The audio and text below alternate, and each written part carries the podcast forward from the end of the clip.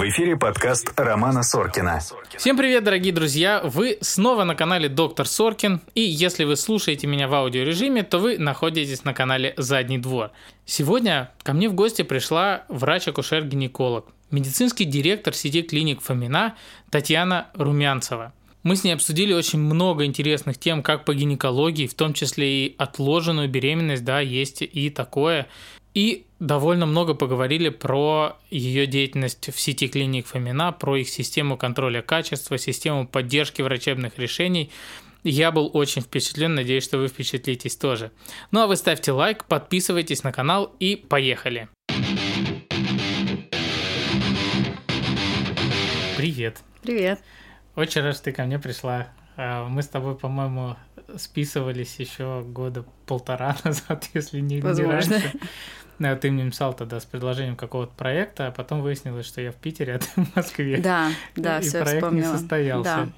Но теперь какая разница, да? Уже? Да, да, но теперь мы все-таки встретились спустя много времени. Расскажи немножко про себя, чем ты занимаешься. Легко, меня зовут Татьяна Румянцева, я акушер-гинеколог и медицинский директор сети клиник, которая называется «Клиника Фомина». Поэтому совмещаю медицинскую деятельность и администри... администрирование, так или иначе. Вот. И еще такая часть меня — это мое научное прошлое, которое меня не отпускает, и я все надеюсь к этому вернуться, потихоньку к этому возвращаюсь маленькими шагами. Вот, ну еще чуть-чуть совсем волонтерство, я не знаю, насколько это относится к сегодняшней теме или нет. Волонтерство, по-моему, всегда хорошо относится к любой теме. Возможно. Почему ты решила стать врачом? Ой, это мой любимый вопрос, потому что я никогда в жизни не решала стать врачом, потому что я всегда отпиралась, всегда говорила кем угодно, только не врачом. А, ну, не буду рассказывать долгую историю, как я случайно попала в медицинский класс. Ну, не совсем случайно, но я как бы поступала типа а, класс при журфаке, класс при каком-то экономическом факультете МГИМО, я уже не помню, и класс при первом меди. И вот поступила и сидела, думала. И просто вот оно как бинго, кто-то вообще проходящий мимо сказал туда. И я пошла. Вот, потом я не собиралась быть врачом, я решила все-таки идти в первый мед, но хотела заниматься наукой всегда. В первом меде был а, тогда факультет подготовки научно-педагогических кадров, и брали туда то ли с четвертого, то ли с пятого курса, если ты все до этого курса, все сессии сдал на все пятерки. Соответственно, я, как ответственный человек, не собираясь быть врачом, отучилась, значит, на все пятерки. Вот эти сколько-то там надо было курсов. И ровно в тот год, когда я должна была туда поступать, его закрыли. Ну, как бы уже было тупо ходить ну, из да. меда, мне надо было доучиться в меди, и всю вот это там пятый, шестой курс, я говорила, я не буду врачом, мне это не надо. И я пошла с пятого курса работать э, в, лабора... в НИИ, в лабораторию, которая занималась э, молекулярными методами диагностики собственно, и ППП. Вот это был первый такой, первая ошибка. Вот. И, соответственно, мне нравилась очень научная работа, мне нравилось работать в лаборатории, там, писать статьи, заниматься статистикой и так далее. Но косяк случился в том, что работая в НИИ, глупо не защитить диссертацию, а если ты закончил лечфак, чтобы защитить диссертацию, тебе нужна специальность. Ты не можешь без специальности защититься. Соответственно, так как я всю дорогу уже к этому моменту занималась и ППП, и всякой микрофлорой, влагалище, логично было идти в акушерство гинекологию. Я туда пошла со словами, что я вот только чтобы защититься уже... Точно не буду акушером. Вообще точно не буду. То есть я сопротивлялась сколько могла. Но там появились уже червячки, конечно, когда ты видишь пациентов. И, наверное, еще у меня появились червячки, когда видишь врачей, которые работают с пациентами. Ты к этому моменту там с пятого курса глубоко в науке, в статьях, в подмеде, в конференциях международных, и ты выходишь в поле условно к реальным врачам и понимаешь, что это вообще никто не читал, нет на это времени, нет на это сил, нет на это возможности. И ну, ты начинаешь думать, а зачем вот эта вся наука, да, если в полях происходит совсем другое, и что ты можешь вот ну, это привнести. Такая не-не, я не так, я очень сомневалась, я очень, я всегда, я и тогда, и сейчас я в себе очень всегда сомневаюсь. То есть я такая, типа, ну, можете чуть-чуть попробовать взять капельку. Ну, мне очень нравилось работать в роддоме, честно могу сказать, дежурить. Я почти все два года провела в роддоме. Ординатуры, вот, но это было физически очень тяжело, и, соответственно, муж мой как-то так это запротестовал такому профессиональному выбору, поэтому я пошла в амбулаторную гинекологию. Опять же, типа, это было в том же НИИ, где я работала научным сотрудником. Ну, типа, вот здесь я пациенток смогу в исследовании набирать, все равно на этом же этаже, далеко ходить не надо. Ну и засосала, конечно, работать с пациентами, она все, она не отпускает, они уже с тобой, они твои. Ну, уже невозможно представить. Вот, вот, вот так. Я все обходила, обходила, обходила. Твои но... э, знакомые, друзья, родственники, которые тебя давно знают, а, а когда ты сейчас говоришь, что ты точно чего-то делать не будешь, они тебе верят до сих пор? Ну нет, они никогда не верили. Нет. Мне очень нравится, когда гинекологи говорят, что их засосало в профессию, потому что я тоже так все время говорю, как проктолог, это действительно так. Меня тоже в проктологию затянуло случайно. Ну вот, ну я думаю, много профессий куда затягивает, это просто мы влюбились в свои специальности. И вот. Да. Я так понимаю, что с докмедом ты познакомилась еще в университете? До меда. В... А, еще до меда. Ну, в смысле, до медицины, до того, как я стала врачом. Ну, ну да. Ну, это классно, конечно, потому мне что повезло, не всем так везет. Мне повезло, да, потому что в моей жизни, по сути, не было медицины без вот каких-то, да, вот этих статей и так далее. Я сначала начала читать, сначала начала ездить на международные конференции, а потом начала работать врачом. Мне, конечно, дико не хватало опыта, мне дико не хватало знаний, а, по всем другим направлениям. То есть инфекциями я занималась с пеленок, да, а вот по всем остальным мне не у кого было эти знания взять, потому что я уже понимала, что что-то не то, когда я у коллег спрашиваю, а как вот это?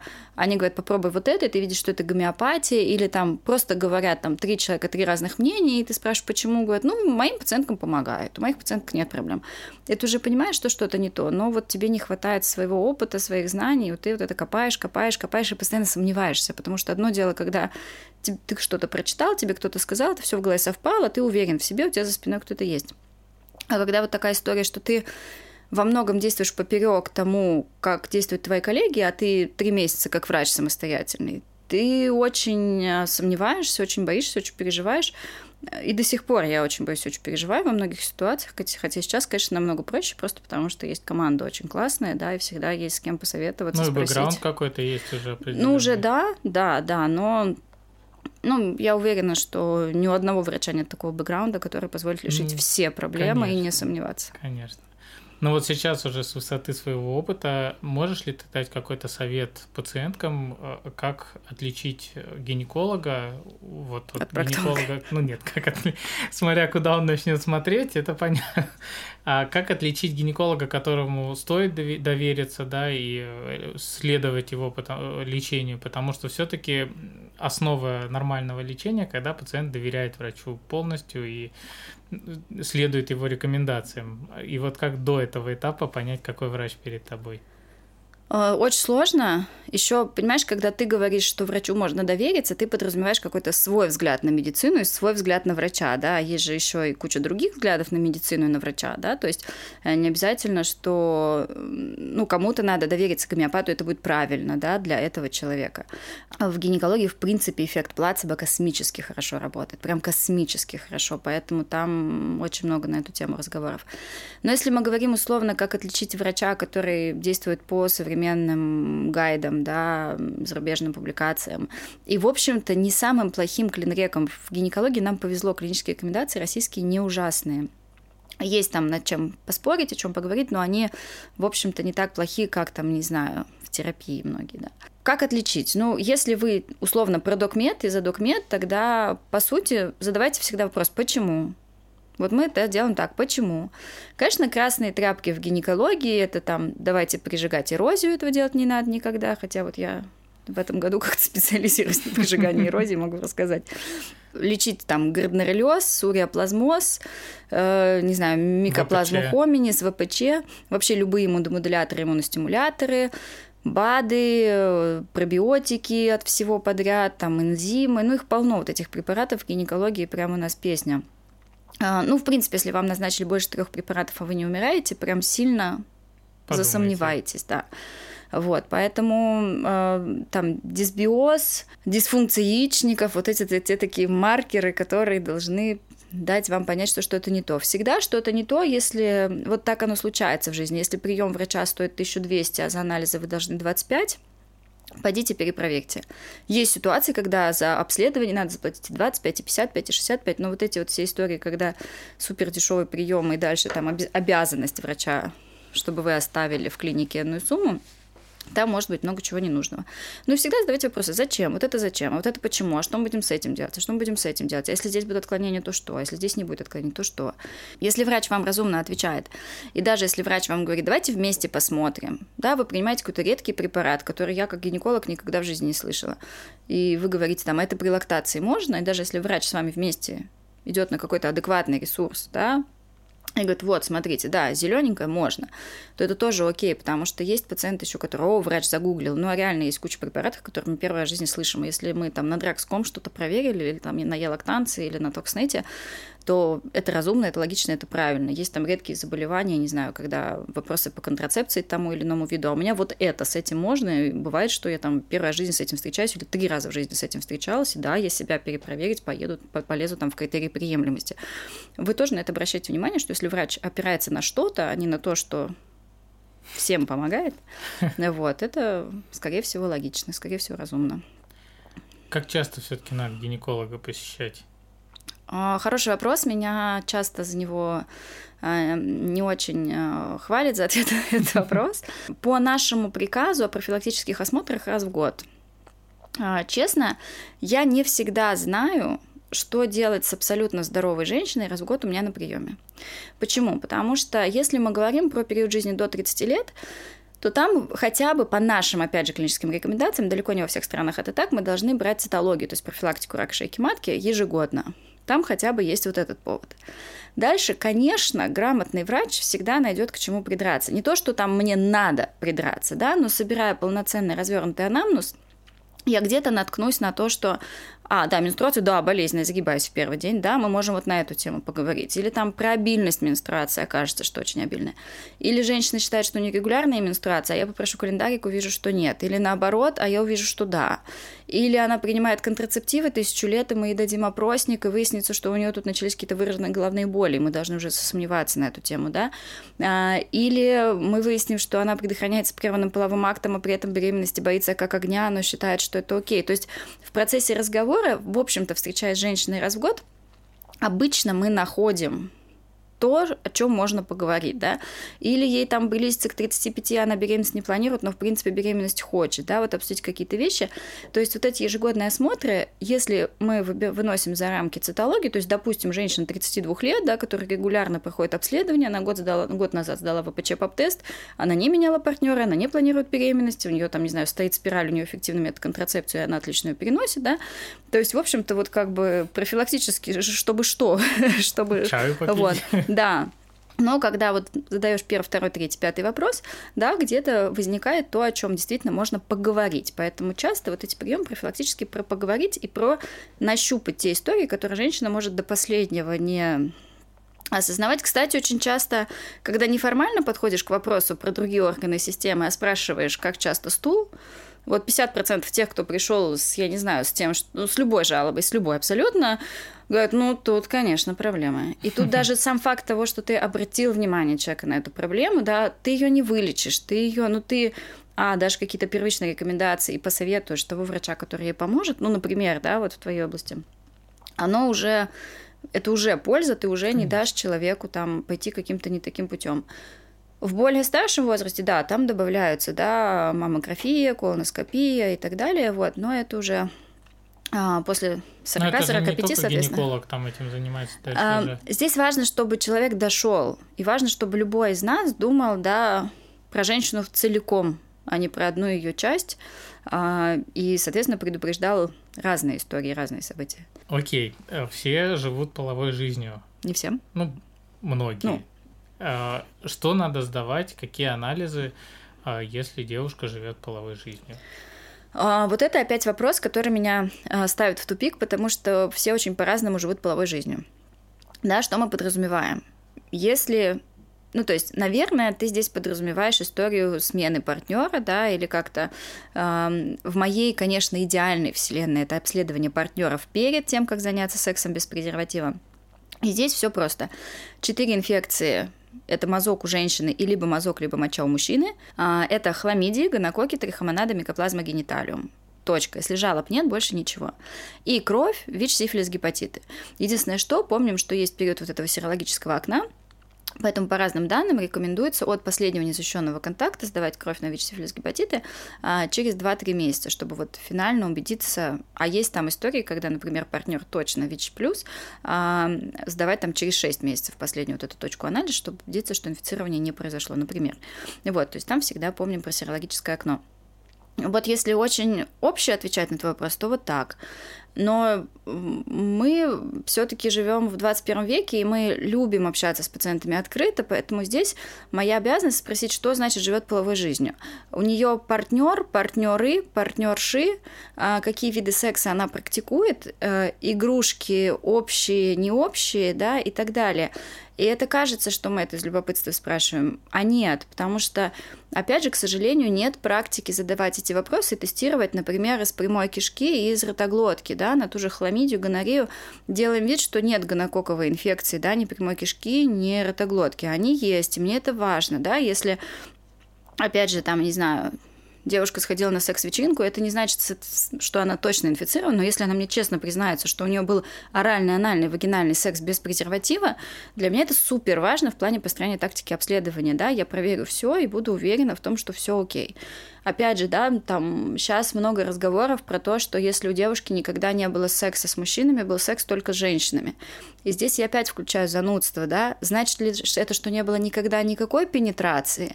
Или пальцы игрушки, и если пальцы игрушки, это пальцы игрушки только твои и только у тебя во влагалище, или это какие-то вещи, которые мигрируют, да, потому что если у женщины никогда не было пенетративного секса ни с кем и ни с чем, что было в другом влагалище, да, э, и не может ее инфицировать ВПЧ, то, в общем-то, чего нам приставать к ней с раком шейки матки, вот если совсем так честно, да. Вот, если это возможно, то мы проводим скрининг на рак шейки матки. То здесь вот это наше занудство, оно, к сожалению, вот Но присутствует. оно оправдано. Да. И опять же, да, если, если девушка живет, я не знаю, как, как ты сформулировал вопрос, занимается сексом, да, или как-то да. вот, э, как вот такой вопрос был, но при этом она в браке, у нее постоянный партнер, у нее нет жалоб, и все у нее хорошо, мы имеем право ее ежегодно не тестировать на ИППП. Можно по-разному к этому относиться. Да, мы никогда никто с транспарантом не приходит, милая, я тебе изменяю. Ну, здесь как бы, да, я со своей стороны в обратную сторону, это я не то, что говорю, что кто-то мужчина изменяет, а женщины нет, да, но, в общем, э, но скринировать всех подряд без жалоб, кто в постоянных отношениях, в общем-то, мы не обязаны. Обсудить, проговорить, как-то понять, насколько женщина обеспокоена этим, потому что, да, есть пациентки, которые, э, честно говоря, знаете, у меня муж есть, но Давайте, Давайте проверимся, да. И, естественно, мы идем навстречу в этой ситуации, чтобы женщине было спокойнее. А ты маски из других мест сама берешь? Да. Слушай, здесь тебе понравится эта идея. Меня этому научил профессор Гринхаус из э, Лондона. Я его обожаю, это лучший лектор, которого я видела в жизни, он просто потрясающий. И он прям встает на своих лекциях и показывает, что мы берем сначала отсюда, потом отсюда, потом отсюда. Он при... Есть всегда шуточка из зала, что главное не перепутать последовательность. Вот. Но суть в том, что реально, спокойно, совершенно, я легко со всеми делюсь этим лайфхаком, можно брать из трех мест в одну пробирку. Я работала в лаборатории. Лаборатории все равно, откуда взян этот мазок. И тебе, как врачу, все ну, равно это гонорея да. в прямой кишке, во влагалище или в ротоглотке. Ты просто потом этот контроль тоже из трех точек возьмешь. И все, и это ни на деньгах не отражается, ни на стоимости лечения, ни на чем, но ты уверен. Поэтому да, если надо, я беру из трех локусов, и пациентки супер позитивно на это реагируют, когда ты просто адекватно им объясняешь, что ты делаешь, еще и деньги экономишь, не к 10 врачам сходить, да, стоматологу, проктологу, гинекологу, прийти к одному врачу, в одну пробирку это все взять э, и спокойно себе знать, что все везде окей. Опять же, потому что мы делали исследование, э, в 2018 году мы его делали а, по распространенности в одной из э, групп э, всех этих инфекций, да, отдельно, ну, брали три локуса отдельно, смотрели ротоглотка, прямая кишка, влагалище. И очень большой, то есть там около 20% хламидий, например, только в прямой кишке. Нет, ни во влагалище, ни в ротовой полости, да, там еще, ну, вопросы к тому, что чаще презерватив при вагинальном контакте, чем при всех остальных, но спокойно, там хламидии или гонококи те же могут быть только в ротоглотке или только в прямой кишке, поэтому вот да, мы такие занудливо выясняем этот сексуальный анамнез не потому, что нам любопытно, а потому что для нас это важно. Ну, это, кстати, действительно прикольная идея, потому что, ну, вот мы, э, ну, мне кажется, что мы одна из немногих клиник, вот, ну, и в проктологии это точно, которые, в принципе, обследуют прямые кишки на э, инфекции, передающиеся половым путем, потому что, ну, как-то не принято, что ли. Знаешь, не принято говорить. У меня буквально сегодня утром была встреча, на которой мне сказали, что а, ну вот там вот девушки боятся идти гинекологи, потому что гинекологи будут приставать с вопросом о характере половой жизни. А если у девушки там много партнеров, то она не хочет об этом рассказывать, а гинекологи вот пристают. И здесь я всегда все-таки настаиваю на партнерских отношениях, да, если все скрывать от гинеколога, к сожалению, гинеколог будет неадекватно выстраивать свою тактику. Поэтому вот то же самое, я надеюсь, что мы просто входим в эру адекватных партнерских отношений между врачом и пациентом, когда пациент честно рассказывает, с каким запросом он пришел к врачу, да, и врач может максимально точно на его запрос ответить, а не строить догадки. Ну, это просто и честно, и экономически целесообразно. Мне кажется, странно платить деньги за прием врача, да, и при этом врать, врать Или да, и ну да, и получить какой-то не совсем адекватный спектр обследований. Надеюсь, что лет через 10 вообще это будет странным разговором, да, что врачу, там, ну, проктологу да. или гинекологу нельзя рассказать о каких-то своих сексуальных Ну, сейчас, практиках. кстати, вот я смотрю по опыту, ну, гораздо лучше стало. Да, я согласна. Раньше они как бы я вообще согласна. стеснялись, и слово анальный секс на приеме прям, ну, это какая-то была такая то сейчас говорит, да, я вот практикую, что мне надо сдать, как следовать. Ну, это же правильно, это логично, это, ну, ура, что это так происходит. А надо ли обследовать партнера, э, если у партнера ничего не нашли, никаких инфекций? А, ты имеешь в виду партнера ну, вот моих пациенток? Да. Ну, глобально я не могу назначить обследование партнера, да, я могу только рекомендовать партнеру обратиться там, к урологу, к андрологу, в зависимости от ситуации. Вот. Но да, дискордантные пары есть. Есть пары, в которых, а, ну, то есть а, передача всех инфекций и ППП, да, и в том числе ВИЧ, не является стопроцентной, они не стопроцентно контагиозны, поэтому отсутствие инфекции одного партнера не гарантирует на 100% отсутствие другого партнера. Опять же, я сама себя да, могу перебить, что, например, если мы планируем беременность или планируем там, программу ЭКО у пары, которая вместе 10 лет когда-то обследовалась, да, и вот сейчас они всю эту же всю дорогу вместе. Иногда там пациентки спрашивают, обязательно, вот если партнер вообще ни в какую не хочет.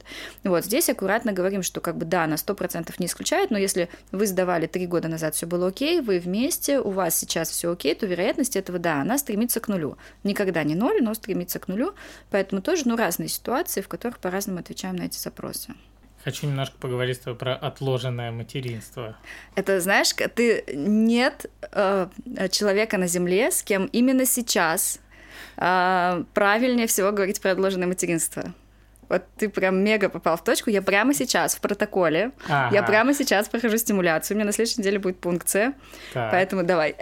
Расскажи немножко поподробнее, что это такое, какие плюсы, минусы для женщины. Ну, вообще интересно, что это.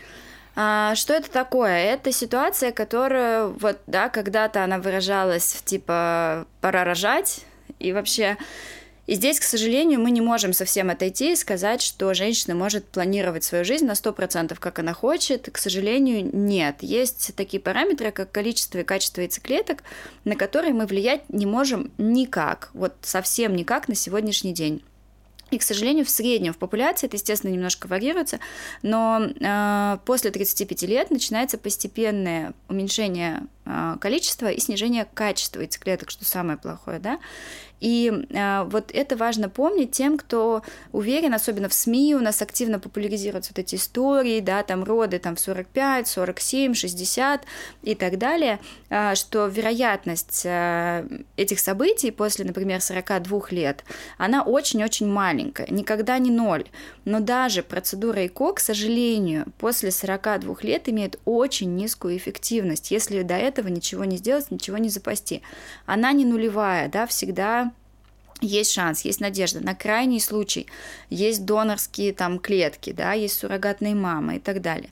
Но если женщина хочет иметь э, генетически своих детей, но точно не сейчас, и причем неважно, это первый, второй, третий или пятый ребенок. Мы очень часто задумываемся о том, когда мы запланируем первого ребенка.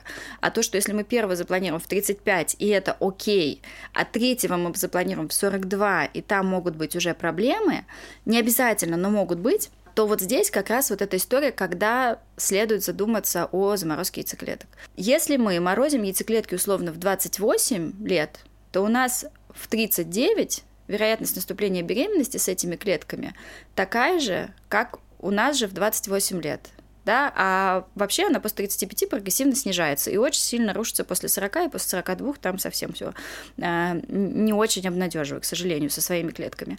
Вот, поэтому вот это такой буфер, запас, э, если я захочу, если что-то в жизни случится, да, то есть вот этот запас, который, вероятно, позволит вам родить и выносить здорового ребенка. Вот здесь так же, как с прививками, да, мы вакцинируемся, там, не знаю, от дифтерии. Какова вероятность, что вот мой ребенок, не знаю, в течение ближайшего года встретится с дифтерией? Мягко говоря, небольшая, да, но мы это делаем, чтобы подстраховаться от всего. Случай. Да. А, вот то же самое, да, мне каждая пациентка спрашивает, кто идет на криоконсервацию, а вот если у меня вот такие, такие, такие жизненные истории, да, какова вероятность, что мне они понадобятся? Я каждый говорю честно, что больше сильная вероятность, что они вам не понадобятся, что они вам понадобятся. Но вот если понадобится, а их нет, то, конечно, если еще понимать, что, ой, у меня тогда было и время, и деньги, и все подряд, а я не сделала, ну просто потому что, да ну, вот это, это обидно. Конечно, когда работаешь с парами 40 плюс в разных жизненных ситуациях, и когда идет борьба вот эта долгая, сложная, эмоциональная за ребенка, тогда, конечно, как-то вот на эту тему рефлексируешь и понимаешь, что было бы неплохо иметь какой-то НЗ на всякий пожарный. Есть финансовая подушка, а есть э, да, да, да, подушки да, яйцеклеток. Да. Ася же Казанцева в какой-то момент продавала свои яйцеклетки. Вот, это, кстати, был очень классный ход есть донорство, да, и, соответственно, в какой-то момент, я помню, Ася Казанцева устроила аукцион, это было классно. А до какого возраста есть смысл замораживать яйцеклетки? А, в идеале морозить до 35. А, ну, то есть, например, донором можно быть до 35, позже все уже поезд ушел. Если мы говорим, ну там кто-то нас слушает, да, 36, 37, 38, но сейчас точно нет, то все равно те клетки, которые сейчас дадут больше шанс забеременеть, чем те клетки, которые вот, будут у вас словно через 3 года. То есть э, прям жесткого ограничения, когда точно нет, ну, условно, после 45, ну, просто это сверхсомнительная затея. Ну, в принципе, после 40 уже мы так сильно сомневаемся. Ну, то есть идеале до 35. И еще есть такая история вот с теми, кто думает о заморозке клеток, они приходят, пациентки, говорят, давайте посмотрим, все ли окей. Если все окей, морозить не буду. А если там что-то как-то не очень, тогда буду. А вот это неправильная затея, потому что надо морозить как раз, когда все абсолютно окей. Потому что когда уже что-то не окей, мы либо мало клеток получим, либо там где-то будет не идеально отвечать на стимуляцию, да. Ну, то есть мы все это сделаем, а выхлоп получим сильно меньше, чем если условно два года назад, когда все было еще окей. Поэтому вот по-хорошему по-хорошему, да, если есть возможность, э, то об этом было бы классно задумываться, когда еще совсем все окей, до 35 лет в среднем. А насколько это финансово затратная история, морозить яйцеклетки? Есть ли какие-то варианты сделать это по квоте какой-нибудь? Нет, нет, квот под это нет, ОМС под это нет. Это не дешево, но вот в Москве в среднем это будет стоить около 200 тысяч вся история с препаратами, со всеми пирогами. Дальше оплачивается хранение, это недорогая история, ну, там, плюс-минус, там, тысячу рублей в месяц, и это бессрочно хранится, соответственно, столько, сколько надо. Не забудьте потом только что-нибудь написать заявление, что они вам либо не нужны, либо нужны, либо утилизируем, либо отдаем на опыт, либо что-нибудь такое, чтобы Потом лаборатория не думала, что делать, когда вам будет 60, и вам уже они точно не понадобятся. Да это какие-то центры, да? То есть не просто к гинекологу мы приходим, а мы ищем какой-то... Да, это то, где делают ЦИКОП, потому что здесь нужна полноценная биологическая лаборатория. Это клиники, которые занимаются вспомогательными репродуктивными технологиями. Давай поговорим про коки. Давай. А действительно ли они могут что-то лечить или у них только контрацептивный эффект? Тоже хороший вопрос, потому что мы вот нас в институте всегда учили, что лечение бывает теологическое, симптоматическое, паллиативное и так далее, да? Если мы говорим про симптоматическое лечение, то да. Если мы говорим про этиотропное лечение, то нет. Соответственно, если у женщины а, синдром поликистозных яичников, нерегулярные менструации, мы хотим защитить ее эндометрий, мы боимся гиперплазии эндометрии и так далее, да, мы назначаем коки, и как условно-симптоматическое лечение, но не надо думать, что мы считаем, что вот делая вот эту менструалью подобную реакцию на коках, мы считаем, о, был цикл нерегулярный, теперь регулярный, мы молодцы. Нет, это, конечно же, не лечит ее из ПКЯ, но в плане долгосрочных каких-то прогнозов и перспектив мы поступаем правильно. То же самое с историями там, с болезненными менструациями. Да? Например, а, не только коки, но разные другие гормональные препараты могут помочь нам, а, в том числе обладая контрацептивным эффектом, уменьшить сильно болезненность менструации. Опять же, болезненные менструации у женщин там аденомиоз, да, а, то есть э, поражение тела матки. Нам как бы матку убирать молодой женщине или снизить ей болезненность так, чтобы она не вызывала скорую каждый первый день менструации. Да, то есть условно а многие это называют снять симптомы, замаскировать, но когда мы не можем вылечить причину, да, вот это тот, та ситуация, когда снять симптомы или замаскировать. Но да, коки как вот лечение из лечения от чего-то, конечно, нет. Они не должны применяться, там, не знаю, при кистах яичников, любят после там прерывания беременности их назначить. Опять же, после прерывания беременности, чтобы дальше была контрацепция и не наступила еще одна нежелательная беременность, да. А после прерывания беременности, чтобы восстановить эндометрий или что-то, естественно, нет. Вот, поэтому если нет выраженных жалоб, туда лечить что-то коками странно. Если есть выраженные жалобы, обычно это очень болезненные, очень обильные или нерегулярные менструации, да, в этих ситуациях коки применяться могут как симптоматическая терапия. Много ходит ну, не слухов, наверное, это действительно указано в побочных эффектах, э, что могут быть тромбозы, может быть там снижение либидо. А действительно ли это настолько выражено и так часто встречается, или это все-таки кто-то вычитал где-то в инструкции и вознес какой-то абсолют. Нет, ну смотри, здесь э, сильно большая разница между тромбозами и снижением либидо и в плане продолжительности жизни, да, при таких событиях, и в плане а, частоты встречаемости этих событий. Если мы говорим про тромбозы, да, действительно, а, тромбозы это возможное последствие приема КОК. Именно поэтому мы внимательно относимся к процессу назначения оральных контрацептивов. Перед назначением оральных контрацептивов в обязательном порядке заполняем специальные опросники, потому как, к сожалению, только анамнестически мы можем выяснить основные факторы, а, которые повысят вероятность вот этих тромбозов. А, и в зависимости от ситуации можем сдавать там, допустим, F2, F5, да, а если видим гомозиготу, то это может препятствовать назначению Э, реальных контрацептивов. Вот, то есть, э, да, история с тромбозами важна, нужна, ее держит в голове каждый врач при назначении контрацептивов, ну, должен держать, да, и оцениваем риски. То, что касается либидо, э, всегда очень спорная тема, потому что, в принципе, вокруг всего, вокруг либидо, там, в общем-то, 95% примерно эмоциональные, психологические да, компоненты, а, и там около 5% физиологические какие-то анатомические особенности. Вот, поэтому а, да, в исследованиях и в инструкции снижение либидо как побочка есть. Есть э, данные, рассуждения, работы, которые говорят о том, что часть женщин, например, чувствуют себя менее защищенными, когда начинают прием кок. То есть вот был презерватив всю жизнь жизни, они его видели глазами, вот она моя защита, да, а кок никто не видит глазами, а, как один из примеров. Второй из примеров тоже очень частой ситуации. Мы 10 лет живем с мужем, 10 лет занимаемся сексом с презервативом, наверное, это уже не классно, наверное, я хочу коки, через там год плановый чекап, да, доктор у нас снизилась либидо.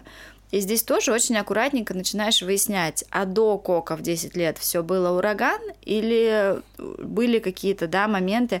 То есть женщина же тоже, она же тоже читала эту инструкцию, она же тоже гуглила, да, и так далее. И тоже вот эта история эмоциональная, а что-то да. Вот, то есть здесь всегда очень аккуратно выясняешь, насколько это выражено, насколько это мешает жизни, насколько для некоторых это вообще надуманная проблема. То есть некоторые девушки без контрацептивов приходят, говорят ко мне, доктор, что не так?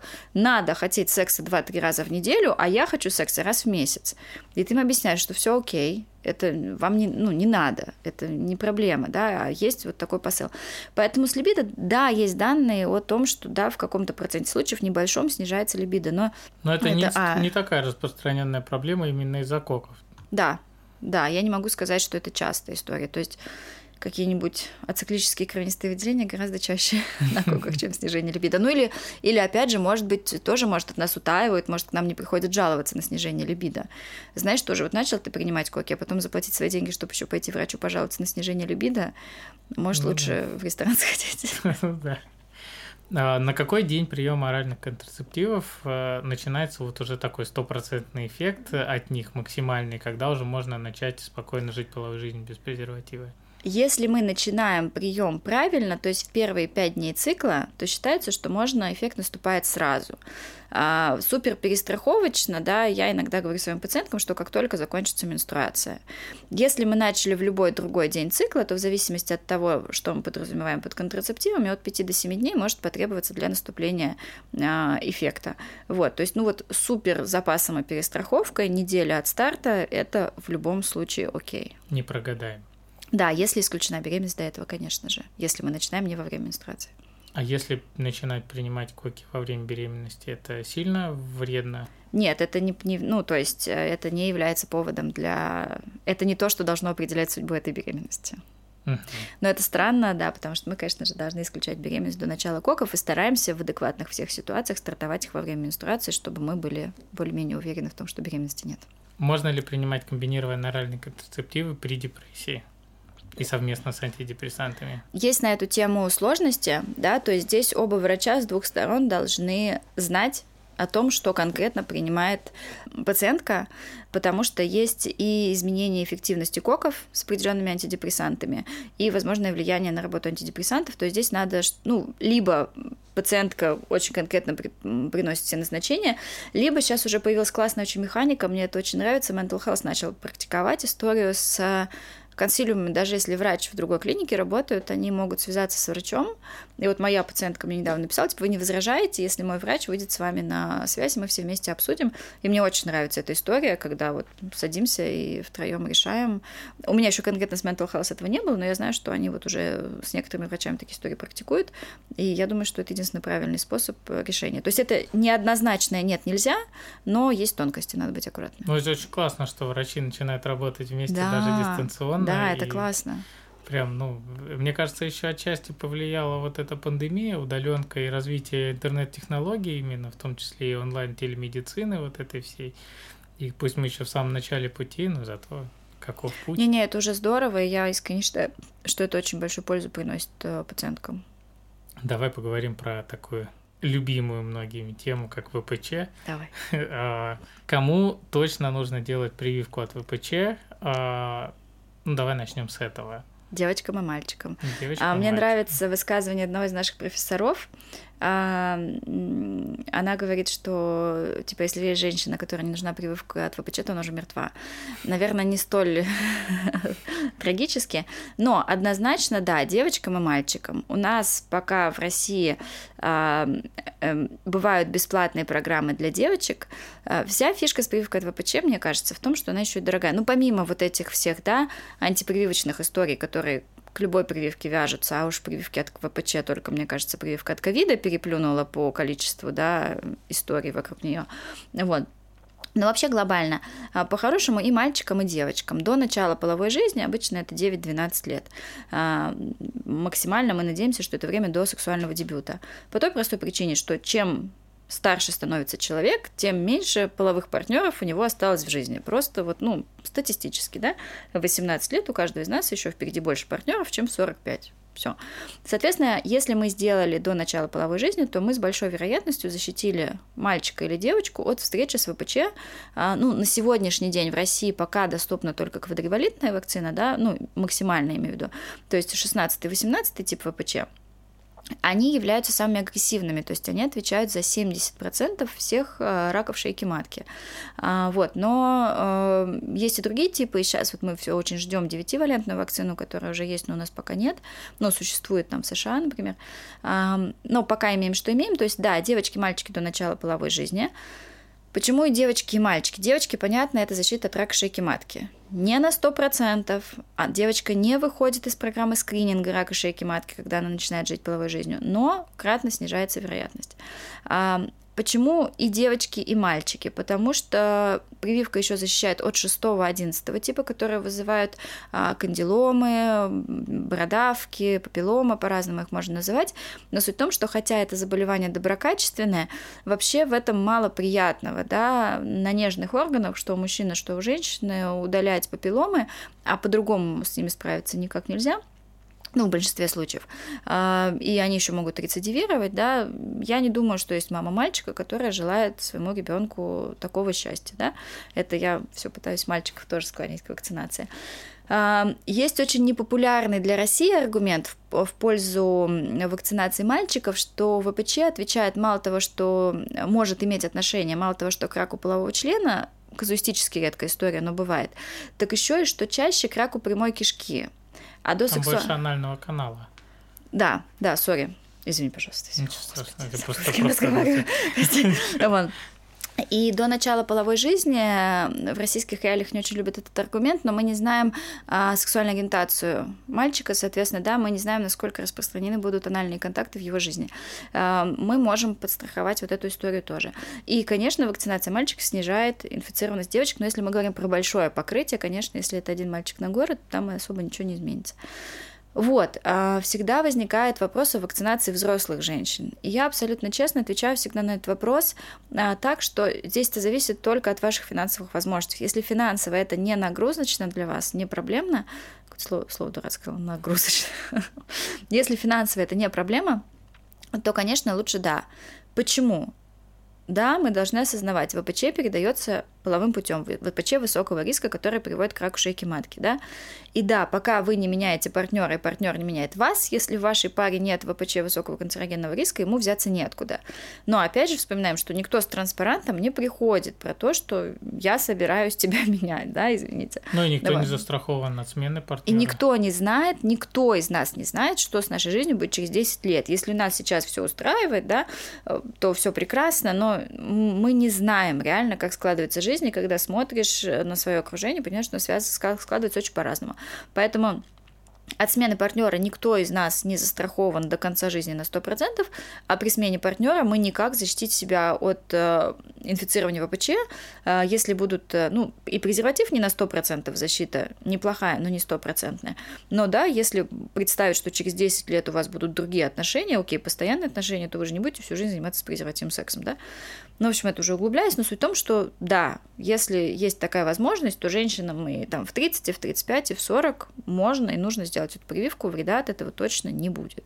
Есть ли какой-то предельный возраст для прививки, или это когда уже все, партнеров больше не будет? А, ну, по инструкции сейчас 45 лет, но это ну, просто такая история, что изучали, просто, понимаешь, еще кучу денег надо вложить в изучение эффективности, да, и долгосрочных последствий. И если изучать, условно, до 60 лет, то надо еще отслеживать потом очень долго, а там после 60, допустим, не очень большая вероятность, ну, ниже смена, вероятность смены партнера, чем, например, в 35, да. Вот, поэтому вот только из-за этого, что исследования проводятся на таких группах, наиболее подверженных раку шейки матки. Надо ли сдавать анализ на ВПЧ э, перед прививкой? Вообще ответ нет. Вообще генеральный ответ нет. Независимо от ВПЧ статуса. А, за редким исключением, условно, когда женщина там, я не знаю, либо точно знает, что у нее ВПЧ, да, здесь опять же вопрос исключительно вот этой финансовой дурацкой целесообразности. Если женщина такой везунчик, что у нее уже есть и 16 и 18 тип, то она, ну вот здесь и сейчас не особо получит профит от этой прививки условно. Это супер казуистическая ситуация, но я вот оговариваюсь всегда, чтобы, да, мы честно давали информацию. То есть генеральный ответ нет, не надо, независимо от статуса, можно и нужно прививаться.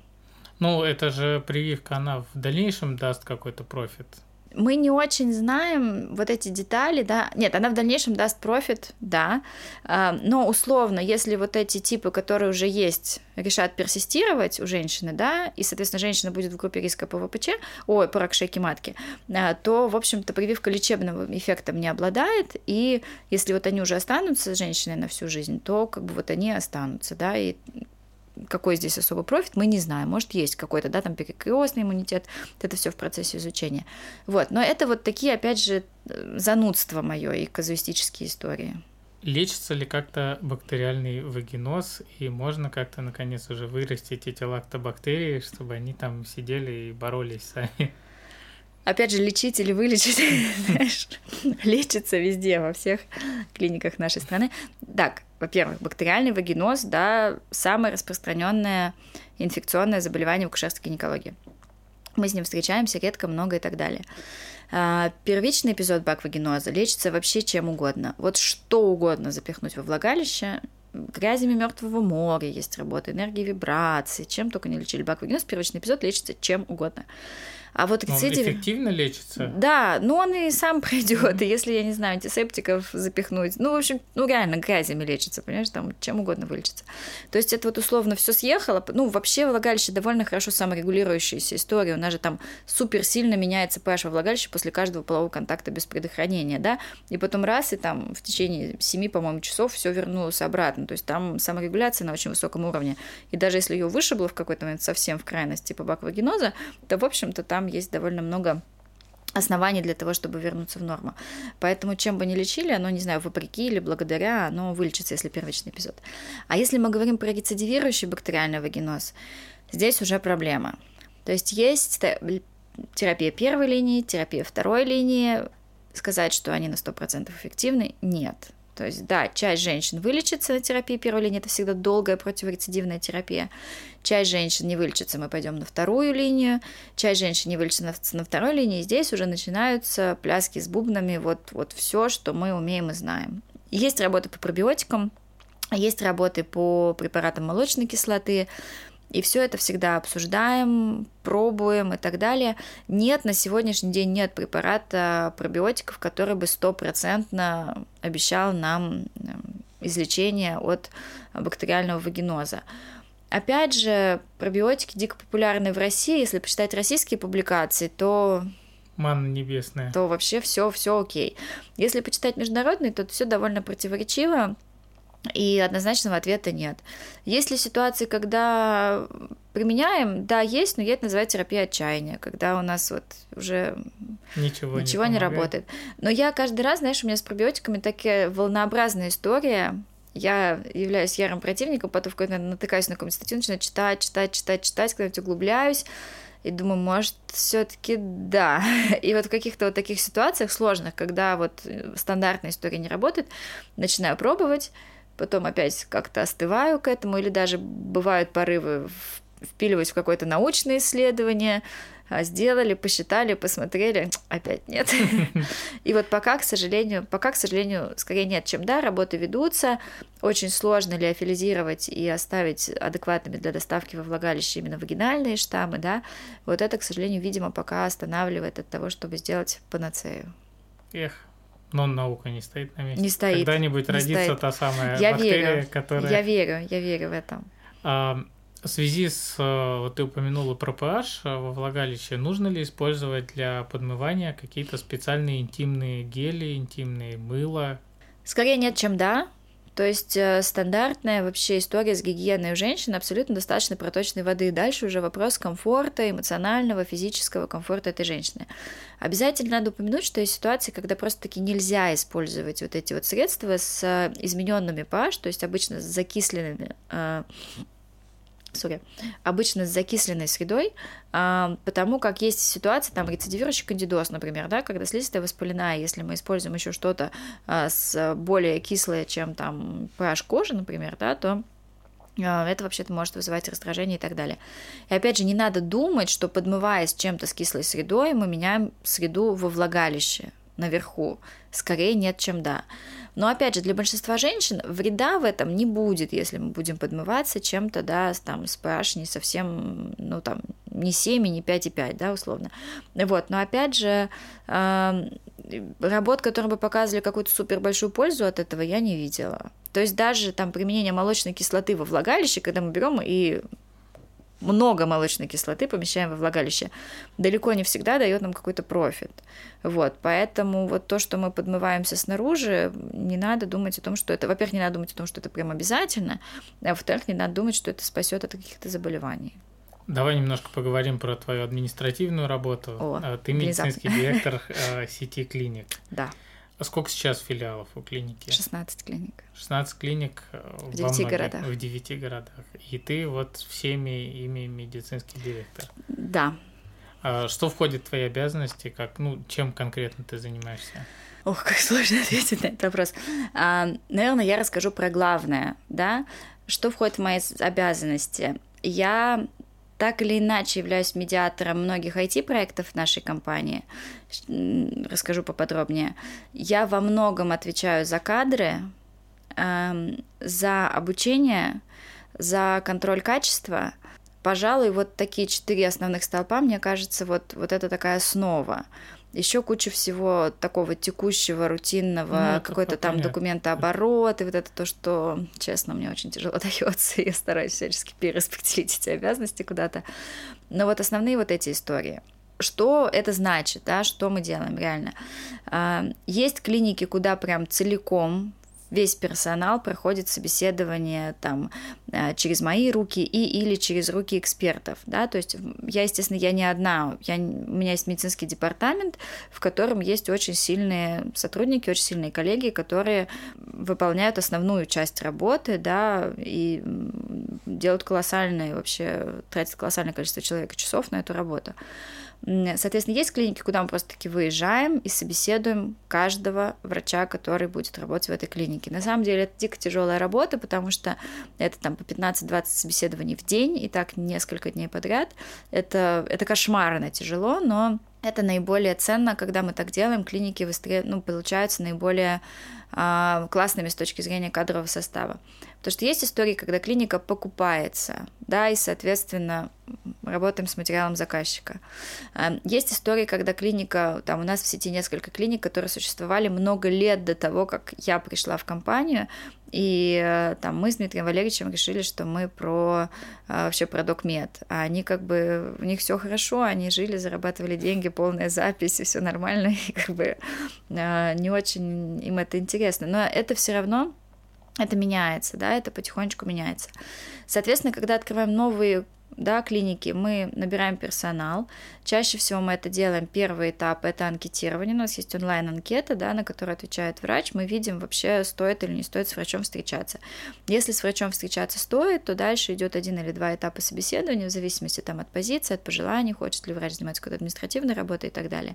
Вот, соответственно, здесь уже у меня есть эксперты, которые отвечают за каждый регион. Каждый эксперт отвечает за несколько регионов.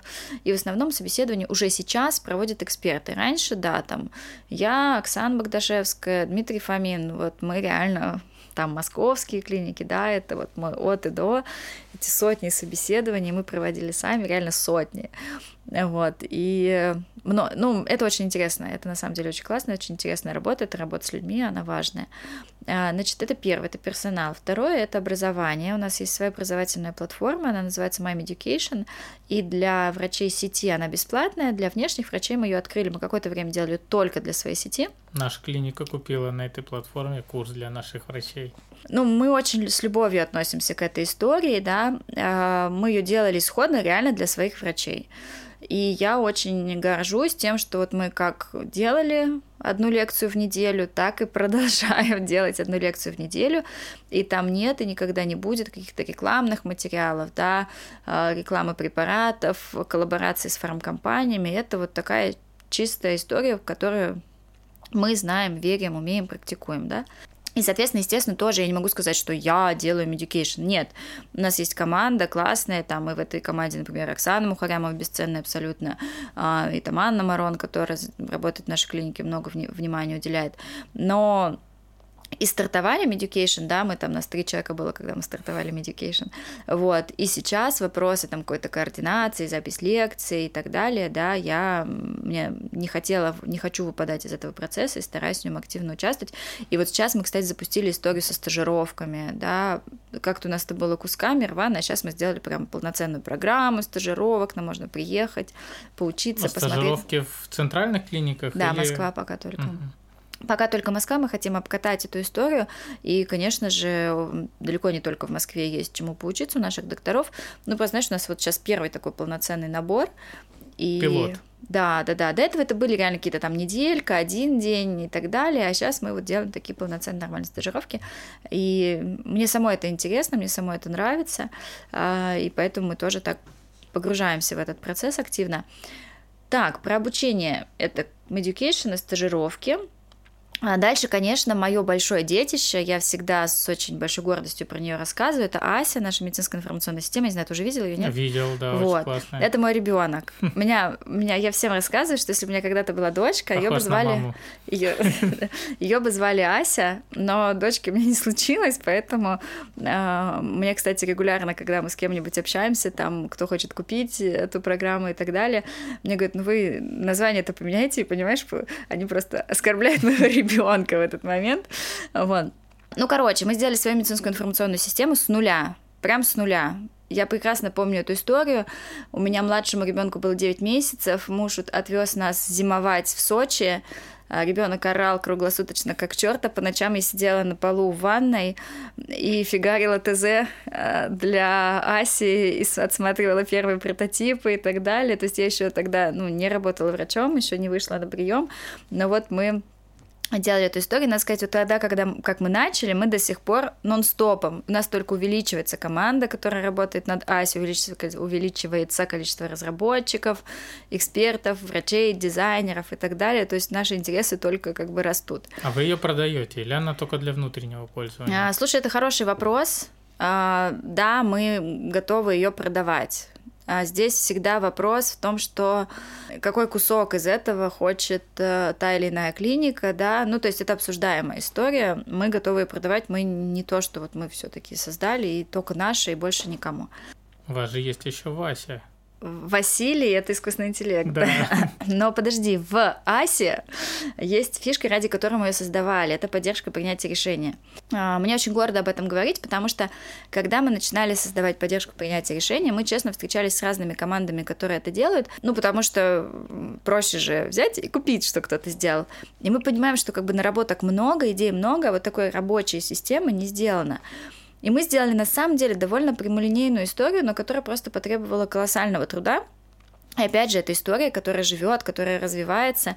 У нас сейчас около 20 экспертов, и каждую пятницу в 2 часа дня, каждую пятницу созвон по поддержке принятия решения она меняется, меняется, меняется, улучшается, улучшается. То есть куча людей работает постоянно над этой историей. И это история, которая полностью закрывает акушерство, гинекологию, эндокринологию, а, андрологию, урологию не целиком, по там гематологии, терапию, а, гастроэнтерологии ведется работа, то есть мы потихонечку расширяемся, но, конечно, мы изначально сфокусировались акушерство, гинекология, эндокринология, то, что вот наша такая а, базовая, сильная история, да. Вот, и эта поддержка принятия решений помогает врачу, э, и, ну, такая мини-википедия подсказывает и назначение, и препараты, и дозировки, и торговые наименования в зависимости от международных наименований. Вот, поэтому э, это такая подсказка внутри МИСа. Очень многое можно не гуглить. Ну, Ссылка- Я видел ее, да, очень классно она реализована. Есть к чему стремиться другим разработчикам. И нам есть к чему стремиться. Мы постоянно ее дорабатываем, но все-таки мы, э, насколько я знаю, первые в России, кто вот так полноценно внедрил, что вот все наши клиники используют эту поддержку принятия решений, да, прямо внутри нашего МИСа. Есть выбор пользоваться, не пользоваться, всегда можно что-то свое добавить, всегда можно там задать вопрос и так далее. Вот, ну то есть вот это то, ради чего делали, да, вот на помощь. То есть на помощь в виде образования, на помощь в виде поддержки принятия решения, а дальше приходит Василий. Я не знаю, кстати, вот имя Вася родилось, то есть все подряд, все имена, у нас вс- у всего есть имя в компании, а, и вот Вася родился мимо вообще моего ведения, то есть Вася появился сам собой. Я уже постфактум узнала, что это Вася, хотя во внедрении Васи я имела, ну, как бы самое непосредственное имела самое Участие. непосредственное участие, не имела, да, уже все вечер, А, принимала, принимала вот. Да, Как родился Вася?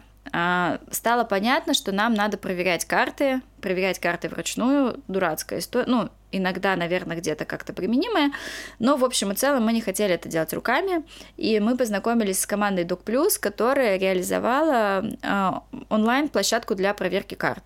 То есть так как мы заполняем все карты электронно, нет никакой проблемы выгрузить это на внешнюю площадку, и начиналось все с того, что эксперты сидели руками проверяли прям каждый пункт. Жалобы, эпиданамнез, аллергонамнез, та-та-та-та, осмотр, объективные данные, диагноз, лечение, рекомендации, больничный, повторная явка, режим, трам-парам. По каждому, по каждому полю эксперты, и тогда еще я очень активно этим занималась, должны были проставить желтенькое, красненькое или зелененькое, то есть совсем плохо, средненькое или хорошо. И вот если выбираешь желтенькое или зелененькое, а, либо руками пишешь, либо выбираешь из предложенных обоснования, почему это плохо. Первое, что это дает, это дает э, врачу постоянный фидбэк. Вот эти все проверки, они анонимные, мы не видим фамилию врача, не видим город, не видим фамилию пациента, но врач каждый месяц получает свои все проверенные протоколы, и хорошие, и с комментариями. То есть врач не только получает по шее, когда какой-то косяк, а видит, что здесь хорошо, здесь хорошо, здесь хорошо, о, здесь просмотрел.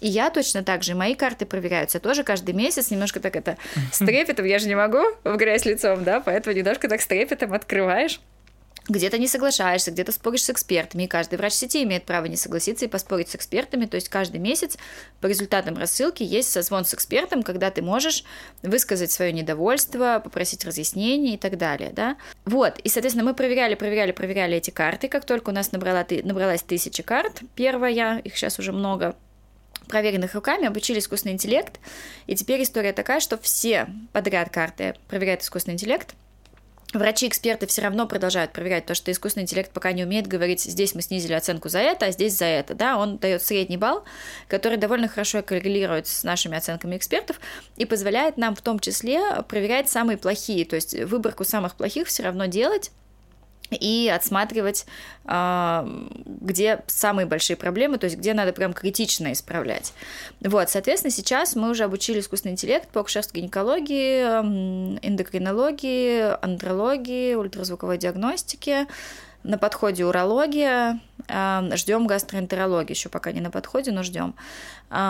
Вот, так что вот эта вторая часть Василия, это проверка карт, то есть у нас есть средний балл, я обожаю эти графики, я обожаю все, что касается Power BI, у меня средний балл по городам, по месяцам, по специальностям, по врачам. Я даю, э, прошу экспертов брать на индивидуальную а, а, опеку под, под крыло вот какого-нибудь одного врача, видим, что да, вот врач слабоват в том или ином регионе, мне эксперт берет и там три месяца занимается прям непосредственно с этим врачом, раз в неделю созванивается, разбирает карты, проговаривает прям индивидуально. И я я прям вижу по средним баллам, да, как раз врач стал лучше работать. Вот, поэтому это огромная работа. Я не могу сказать, что да, это легко, и все резко вот мы пришли, дали лекцию, дали ППР, начинаем проверять карты, и все, все как один начинают идеально работать. Конечно, нет. Конечно, всегда непаханное поле работы, но я уверена, что это важно делать. Если это не делать, Конечно. то ничего не изменится, да. Если это делать, то мы потихоньку, потихоньку, потихоньку будем становиться лучше, каждый из нас. Я сама смотрю на свои карты два года назад, и сейчас я думаю, кто это писал? Не потому что я не говорю, что два года назад я была худшим врачом во Вселенной. Нет. Но каждый из нас становится лучше, и потому что вышли новые рекомендации, ты их читаешь либо, чтобы создать по ним обзор, либо в пробке в машине едешь, кто-то из твоих коллег записал видеообзор, ты посмотрел быстро по пути домой, да. Опять же, твои карты проверяют, ты знаешь, ты не можешь плохо писать карты. А если ты хорошо пишешь карты с точки зрения э, сути, а не с точки зрения заполненности всех полей, да, то, соответственно, это значит, это отражает ясность твоей мысли. Вот, поэтому каждый из нас очень старается быть лучше. Василия вы не продаете. Василий не мой ребенок. Я могу продавать только своих детей. Значит, Василий это такой а, а, комбинированная история, да, то есть это исходная платформа Док Плюса, которой мы скормили свой, свои знания, да, то есть сам по себе Василий как платформа для проверки карт, а, это все равно удобная штука, потому что все проверки трекаются и сохраняются, но, ну, как бы нет вот этой вот нашей интеллектуальной части, да, а интеллектуальная часть может цепляться только за Асю, потому что если ты поменяешь порядок полей, разбивку полей и так далее, все, все ломается, потому что, ну, вот он обучался ровно на такой структуре. Вот, но а, я совру, если не скажу, что мы а, работаем над этим тоже и хотим это прямо внутри Аси сделать, чтобы прям моя-то цель не там поругать врача постфактум, да, а сделать так, чтобы врач нажал на кнопочку завершить прием, и мы подсветились те поля, а, где класс прям алярм. Обрати внимание. Да, мы сейчас вводим пока аккуратненькие такие штучки. Например, если врач пытается написать КГЦЛ, чтобы ему программа прям аккуратненько окошечко высвечивала, что а, мы не нашли этот препарат в перечне препаратов с доказанной эффективностью. Ну, то есть так вот, пока аккуратненько, да. Вот, а потом прям я хочу с красными огромными флагами. А по каким-то ключевым словам смотрят? Нет, сейчас это такой анализ текста, да, полноценный. Но вот мы сейчас работаем над тем, чтобы были и ключевые слова, которые по ключевым словам очень удобно. Я могу, например, искать карты, да, то есть я помню, что когда мы только начинали, я там условный виферон забивала в поиск, да, и дефектовала каждую карту, где встречались. Сейчас уже я виферон забиваю в поиск и так радуюсь, потому что мне сразу Вася показывает, да, где а, в каких полях. И я сначала напрягаюсь, а потом, ага, в анамнезе лечили тем-то, тем-то, тем-то, тем-то. Там ранее предлагали для лечения то-то, то-то, то-то, пациент отказался. Ну, то есть смотришь, и раз уже вот это все, оно в основном в анамнезе. Но совру, если не скажу, что где-то когда-то в каком-то городе, естественно, проскакивает, естественно, опять там вот вам лекции, вот вам разборы, вот вам то все. В общем, все это наша песня хорошо начинает сначала. Очень круто. Я вот встречаюсь с людьми, которые занимают такие не последние позиции в клиниках, слушаю, как вот это все устроено. Мне, конечно, очень радостно от того, как меняется, в какую сторону Классно. движется наша медицина и все эти искусственные интеллекты, контроли качества. Мы еще знаешь, что сделали совсем недавно? Мы внедрили систему сообщения об ошибках. Каждый человек э, в нашей структуре, врач, медсестра, администратор, санитарка, кто угодно, врач прямо внутри АСИ. Для а, всех остальных сотрудников, кого нет доступ к медицинской информационной системе, есть э, приложение, скоро будет э, может сообщить о любой медицинской ошибке от того, что там вот я видела, что медсестра взяла неправильный препарат, потому что там он на той же полке хранится, или так же называется, или что-то, или там нолик где-нибудь написали не там, ввели пациенту в 10 раз больше, да, и мы хотим на системном уровне это менять, не то, что вот нажаловаться, Маша сделала не так, когда ты пишешь сообщение об ошибке, ты можешь не указать имя, клинику, кто пишет, на кого пишет жалобу. Ты просто можешь указать, что вот есть такая ошибка. Если она случилась у тебя, значит, она есть у кого-то другого. Это я прекрасно помню. У меня, знаешь, как сотрудники Ко мне сотрудники не ходят жаловаться почти никогда, потому что знают, что в ответ на жалобу они получат задание, как исправить это, да.